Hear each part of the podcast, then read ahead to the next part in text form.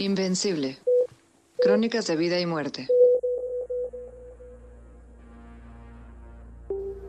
Episodio 1. La ola que cambió todo.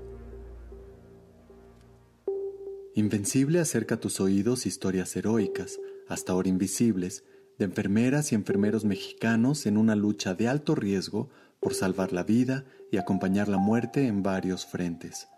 Desde lo clínico, el liderazgo y la gestión, hasta la abogacía por el otro, la investigación, la educación y la empatía con pacientes y familiares.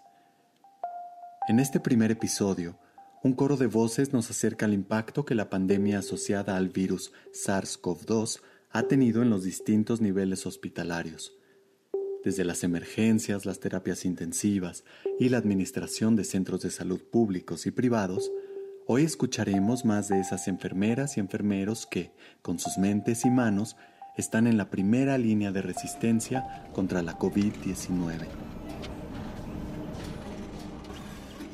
Desde las emergencias lo que sucede es que eh, estábamos escuchando de China y luego de Italia y luego de España y es así como que vas viendo que ahí viene la ola, ahí viene la ola, ahí viene la ola y, no sabes si te va a llegar, si no te va a llegar, cuándo te va a llegar, si te va a llegar en, ¿no? De 5 metros, de 3, un tsunami, no sabemos si vienen oleadas, no sabemos nada nada, ¿no?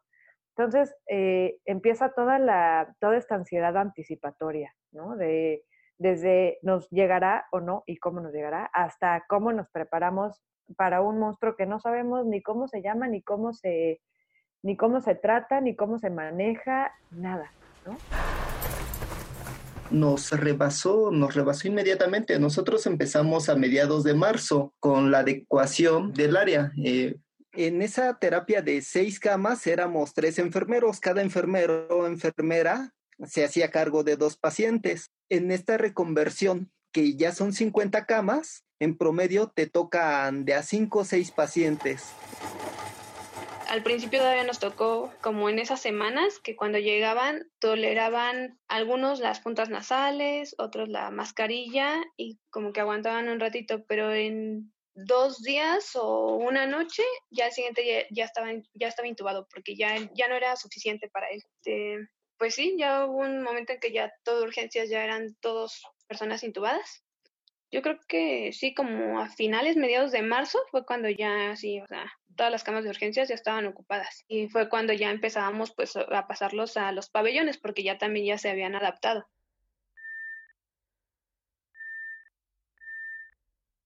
Nosotros ahorita estamos recibiendo mm, la mayoría pacientes muy graves que llegan directamente a tubo. Una vez que se intuban y se estabilizan, tratamos de buscarles algún otro servicio donde podamos trasladarlos, ya sea terapia intensiva y todos los demás pisos que se han convertido en terapias intensivas, que no eran terapias intensivas, pero han tenido que convertirse en terapias intensivas para su manejo. Entonces, tratamos de buscarle alguna salida para nosotros tener camas disponibles cuando llegue un paciente grave. Esta zona quirúrgica decidieron equiparla para una especie de terapia intensiva, porque se sabía que todos los pacientes se iban a manejar como terapia intensiva en esta área quirúrgica que nos duró este, alrededor de dos semanas, porque inmediatamente se saturó. Hecho, este, bueno, yo fui la primera enfermera ahí en el INER que me tocó recibir al primer paciente que llegó como tal de COVID. Ahí todavía ni siquiera estábamos preparados, no sabíamos, ya nos habían explicado un poquito de lo del equipo de protección, pero realmente no había nada ya claro, o sea, fue así como de, ¿qué? ¿Cómo? O sea, me tengo que poner, ya me dijeron, no, no, sí que ponte los gogles y que los, el gorrito y que no sé, o sea, fue como que todo así de, de rápido. Entonces, este, pues igual, ¿no? Lo primero que me dijeron fue, ¿sabes qué? Tú solo entra, o sea, como tal, instálalo, tómale los signos y trata de no estar tanto tiempo ahí con él, ¿no? O sea, porque realmente ahorita no sabemos bien. El, primer paciente estuvo dos días ahí, si no mal recuerdo, dos o tres días estuvo ahí y ya después se pasó a otra área, pero se tardó un poquito ahí en urgencias porque es, como no teníamos nada en todo el hospital acondicionado ya para eso, pues sí nos agarró así como que en curva, se podría decir, porque después nos tuvimos que esperar a que desocuparan a uno de los pabellones para ya empezarlos a meter ahí, que pues sí, obviamente ya todos dijimos así como de, no, esto sí es, o sea, sí, sí ya llegó, sí se va a poner feo, pues hay que prepararnos.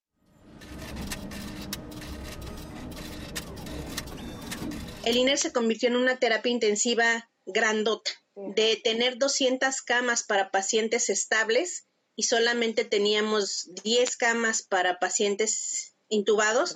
Ahorita tenemos 200 camas para pacientes intubados.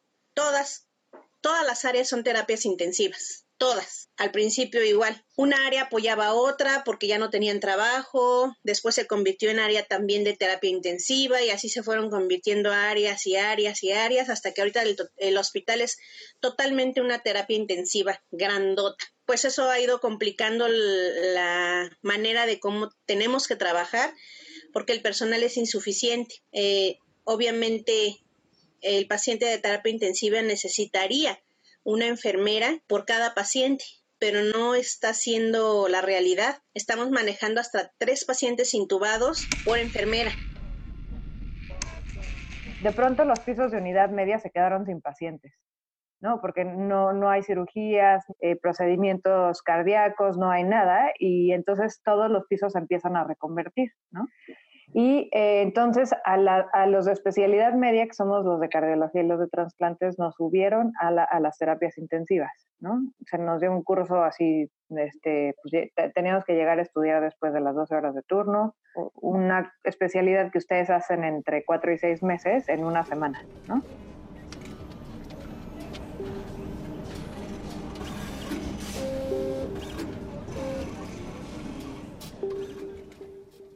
La pandemia ha puesto en jaque a los sistemas de salud en todo el mundo. La COVID-19 es una enfermedad todavía desconocida, con afecciones respiratorias y vasculares difíciles de tratar. Implica una gran especialidad técnica en el manejo de los síntomas, así como retos inmensos en la gestión de los casos, sobre todo cuando consideramos la velocidad con la que avanza y su fácil contagio. La enfermería ha dado pasos agigantados en muchos ámbitos, incluyendo la necesidad de especialización masiva casi inmediata de comunidades enteras, quienes estudian la enfermedad al mismo tiempo que la atienden a ritmos abrumadores.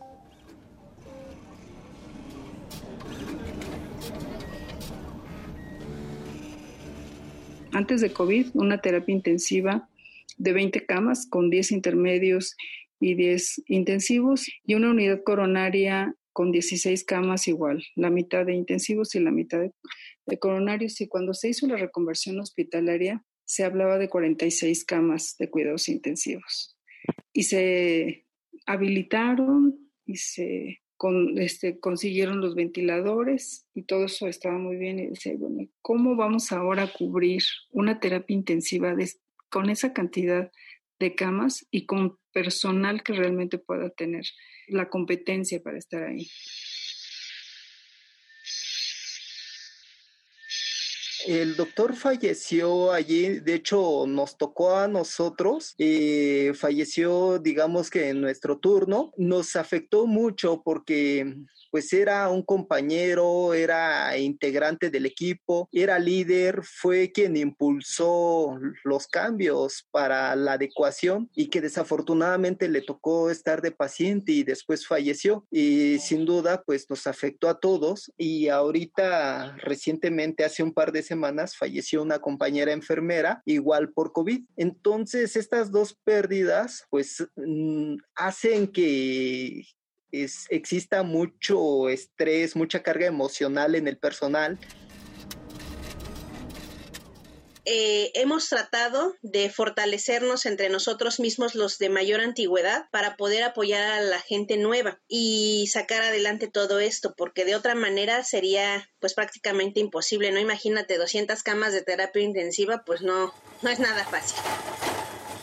Sí, efectivamente, la, la formación de, los compañeros en esta situación ha sido más de tipo empírica, en donde pues la curva del aprendizaje también ha, pues, ha tenido el impacto clínico y que muchos de ellos han ido adquiriendo estas habilidades de terapia intensiva conforme a la marcha.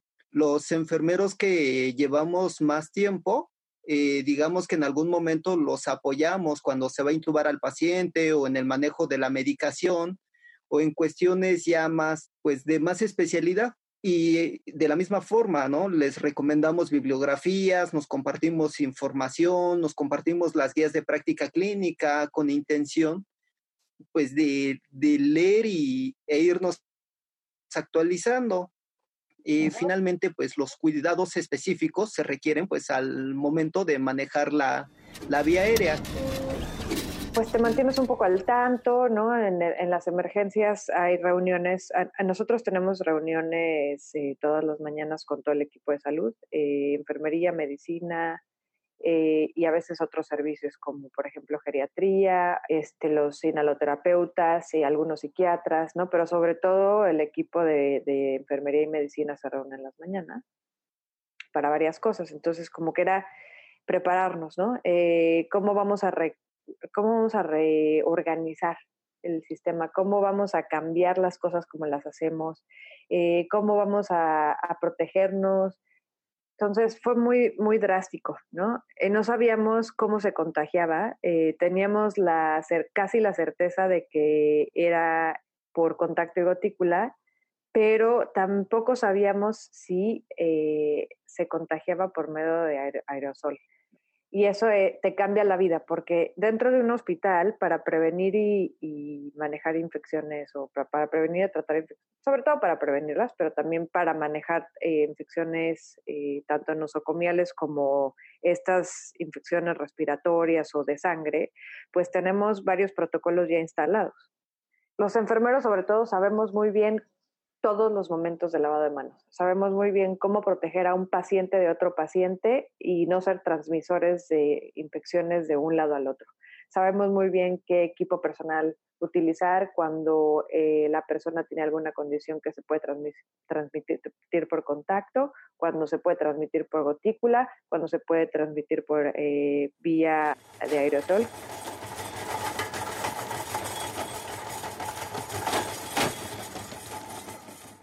Yo creo que ninguna de nosotras que estuvimos en unidades críticas llegamos a pensar que algún día este, una enfermera tendría que atender más pacientes gravemente enfermos de los que un, un, ratio convencional e, e, era establecido. ¿no? Y creo que esa parte de, de estructura física y de equipamiento y de insumos, probablemente eso sea algo muy sencillo. Es, eh, pensar que, que por el simple hecho de decir vamos a tener tantas camas, ¿vamos a poder ser exitosos? Claro que no.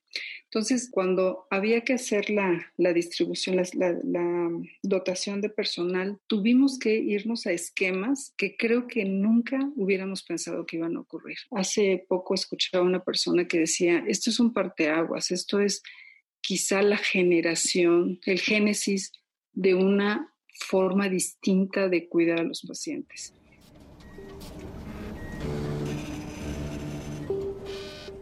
La enfermería es una profesión de altísimo riesgo y especialidad. Durante la pandemia confirma ser una pieza fundamental para mantener la vida y acompañar la muerte de millones de pacientes en situaciones de aislamiento inimaginables. El personal de enfermería ha mostrado con fortaleza y liderazgo su entrega a una causa global, sin escatimar esfuerzo a una costa de su propia salud. Escuchamos cómo se transformaron los hospitales con la llegada de la pandemia y los retos que esto trajo para la enfermería, el principal frente de cuidado de la enfermedad. En el siguiente episodio de Invencible, nos transportaremos de la mano de estos héroes a los hospitales COVID. Los sentiremos como zonas de guerra donde se libra una lucha a sudor, saliva y sangre. Por el momento, se ha decidido proteger la identidad de las voces protagonistas para conocer más sobre el proyecto y sobre algunas de ellas, te invitamos a visitar enfermeriamexicana.com o buscar en Facebook e Instagram Red de Enfermería Mexicana.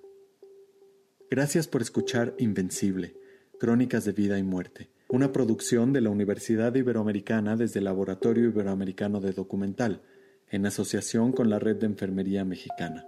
Agradecemos a la Dirección de Investigación de la Universidad Iberoamericana y a Ibero 90.9 por su ayuda y apoyo en la difusión de estas historias. iberodoxlab.org, Ciudad de México, junio 2020.